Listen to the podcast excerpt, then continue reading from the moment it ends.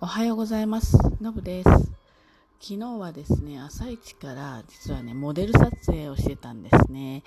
で、あの、まあ、洋服、レザーの洋服をね、扱っていて、で、あの、ホームページだとか、ショッピングページとかあるんですけれども、そこのね、掲載する写真もいつも悩んでたんですよ。つまり私がスマホでピッと写すような写真ぐらいしかなくてね。で、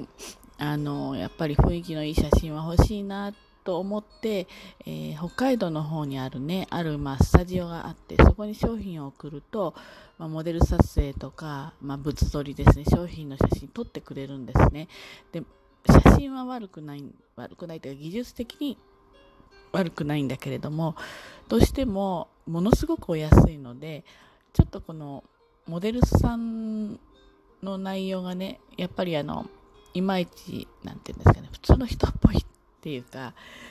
雰囲気なかなか出しきれないんですよね。だから物だけをきちんと見せるっていうのであれば、それでいいんですけれども、なかなかそういかなくてね。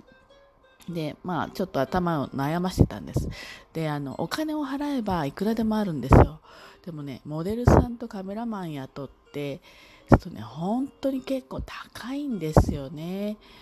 なので、ちょっとそこまで経費的には出せないなっていうところだったんです。でね、まあいろいろまあネットあちこちこう探してたんですよ。なんかないかなって、そういうもうちょっと安くって、えー、もうちょっといいモデルさんがいてとか、なんかそういうの探していったらですね、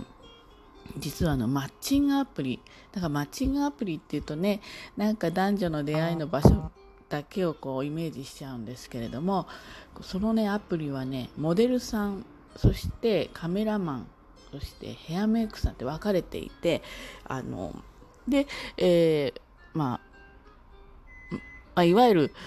そのそういう関係の人たちが、まあ、出会う場所なんでしょうね。であのあこれはいいな。ってモデルさんもバーッと見ててポートフォリオっていうかこうギャラリーもあってねどんな作品やってきたかとか写真で写すとどういう風なあまあ、写り方をするのかとかカメラマンだったらま作品ですよね、うん、メイクさんもそうですね。そういったものもあの各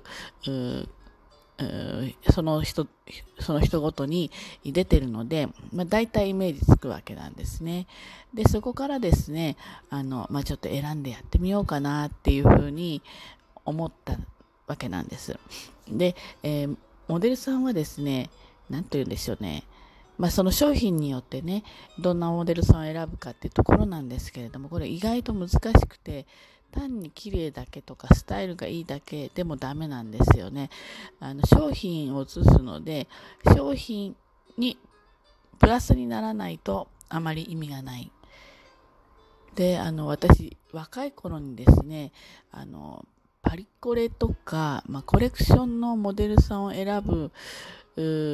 場面にで仕事をしてたことがちょっとありましてで若い頃なんでねあこの人綺麗なのになとかなんで採用しないのかなとかそんな風にね思ったことがあったんですでね確かにねあの服を一旦着せまあ、今回はそういうことできないんだけど、オーディションの時ってその少しこう、洋服着せるんですよね。その、着てもらいたい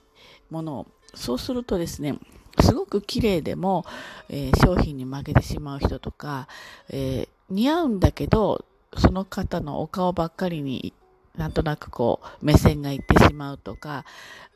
なんていうか、風格とかね、まあ、コレクションなんか特にその空間を占領するので、そういった風格とか、そういったものが大事なんだなって、まあ、そこで学んだわけなんです。で、まあ、今回の場合はね、あの、カタログだったり、まあ、DM だったり、ホームページだったり、そういうところに使っていくので、あの、やっぱり少し等身大に近い、あまりに例えばなんていうの、別格な感じになってしまうと、例えば、かっこいいんだけど、例えば富富永愛さんみたいになっちゃうと、いや、私には着れませんみたいになっちゃうじゃないですか。もうあんなかっこいい感じでね、着られる人なんかいないわけだから。なので、そういうんじゃなくって、えー、商品が生きる雰囲気で、で、私が大事にしてるとたところは透明感と品の良さですね。ここはすごく大事にしたいなと思ってました。で、まあ、あるモデルさん、リサさんっていうモデルさんにを選んでみました。えー、それからカメラマンに関しては、何て言うんですかね、空間みたいなものが、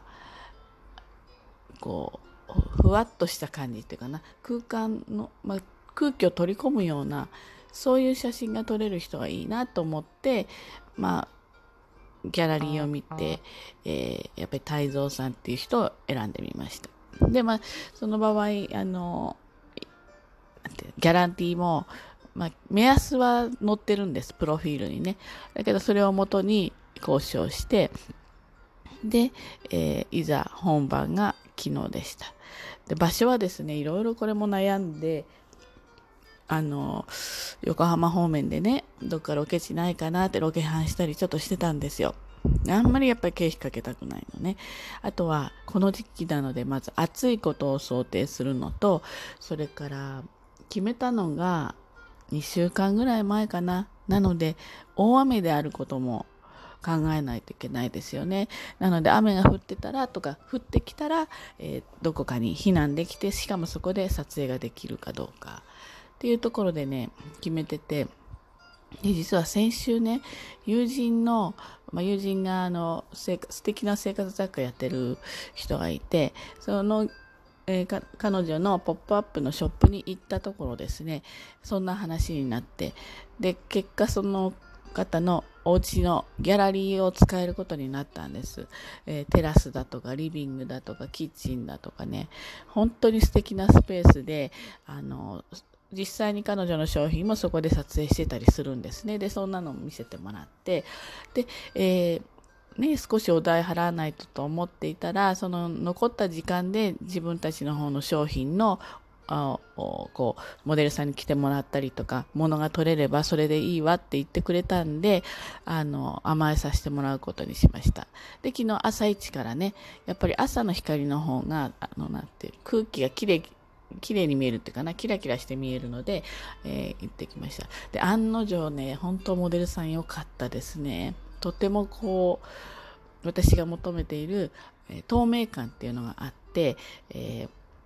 ー、商品がさらっと生きる。ちょっと細いのでね、そこだけ心配したんです。レザーの場合、体が少しあった方が、あの、まあ、少し迫力が出るんだけど、でも、あの、貧相にあまり見えなかったですね。とってもあのさらっと着ていただけて、なんか皮ももともと軽いんですけれども、本当軽やかに見えるような感じの人でしたね。で、あのカメラマンさんも割とこだわって、えー、きちんと撮ってくださって、